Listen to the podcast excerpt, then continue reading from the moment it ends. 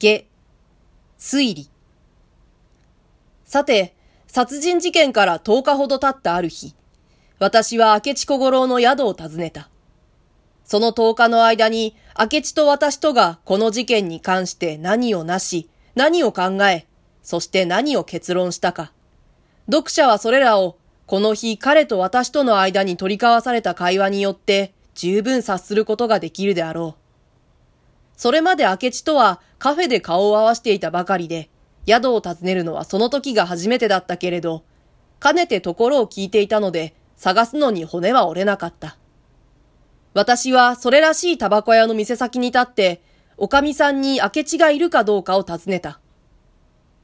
ええ、いらっしゃいます。ちょっとお待ちください。今お呼びしますから。彼女はそう言って、店先から見えている階段の上がり口まで行って、大声に明智を呼んだ。彼はこの家の2階を曲がりしているのだ。すると、おーと、変な返事をして、明智はミシミシと階段を降りてきたが、私を発見すると驚いた顔をして、いやあ、お上がりなさい。と言った。私は彼の後に従って2階へ上がった。ところが、何気なく彼の部屋へ一歩足を踏み込んだとき、私はあっとたまげてしまった。部屋の様子があまりにも異様だったからだ。明智が変わり者だということを知らぬではなかったけれど、これはまた変わりすぎていた。何のことはない。四畳半の座敷が書物で埋まっているのだ。真ん中のところに少し畳が見えるだけで、あとは本の山だ。四方の壁や襖に沿って下の方はほとんど部屋いっぱいに。上の方ほど幅が狭くなって、天井の近くまで四方から書物の土手が迫っているのだ。他の道具などは何もない。一体彼はこの部屋でどうして寝るのだろうと疑われるほどだ。第一、主客二人の座るところもない。うっかり身動きしようものなら、たちまち本の土手崩れで押しつぶされてしまうかもしれない。どうも狭くっていけませんが、それに座布団がないのです。すみませんが、柔らかそうな本の上でも座ってください。私は書物の山に分け入って、やっと座る場所を見つけたが、あまりのことにしばらくぼんやりとそのあたりを見回していた。私は、かくも風変わりな部屋の主である明智小五郎の人となりについて、ここで一応説明しておかねばなるまい。しかし彼とは昨今の付き合いだから、彼がどういう経歴の男で、何によって移植し、何を目的にこの人生を送っているのか、というようなことは一切わからぬけれど、彼がこれという職業を持たぬ一種の遊民であることは確かだ。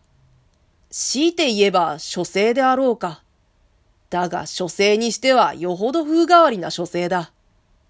いつか彼が僕は人間を研究しているんですよ。と言ったことがあるが、その時私にはそれが何を意味するのかよくわからなかった。ただわかっているのは彼が犯罪や探偵について並々ならぬ興味と恐るべく豊富な知識を持っていることだ。年は私と同じくらいで25歳を越してはいまい。どちらかといえば痩せた方で、先にも言った通り、歩くときに変に肩を振る癖がある。と言っても、決して豪傑流のそれではなく、妙な男を引き合いに出すが、あの片腕の不自由な、公爵士の神田白龍を思い出させるような歩き方なのだ。白龍といえば、明智は顔つきから小姉まで彼にそっくりだ。白龍を見たことのない読者は、諸君の知っているうちで、いわゆる講談師ではないが、どことなく愛嬌のある、そして最も天才的な顔を想像するがよい。ただ明智の方は髪の毛がもっと長く伸びていて、もじゃもじゃともつれ合っている。そして彼は人と話している間にもよく、指でそのもじゃもじゃになっている髪の毛をさらにもじゃもじゃにするためのように引っかき回すのが癖だ。服装などは一向構わぬ方らしく、いつも木綿の着物にヨレヨレのへこ帯を締めている。よく尋ねてくれましたね。その後しばらく会いませんが、例の D 坂の事件はどうです？警察の方では一行犯人の見込みがつかぬようではありませんか？明智は例の頭を引っかき回しながら、じろじろ私の顔を眺めて言う。実は僕、今日はそのことで少し話があってきたんですがね。そこで私はどういう風に切り出したものかと迷いながら始めた。僕はあれからいろいろ考えてみたんですよ。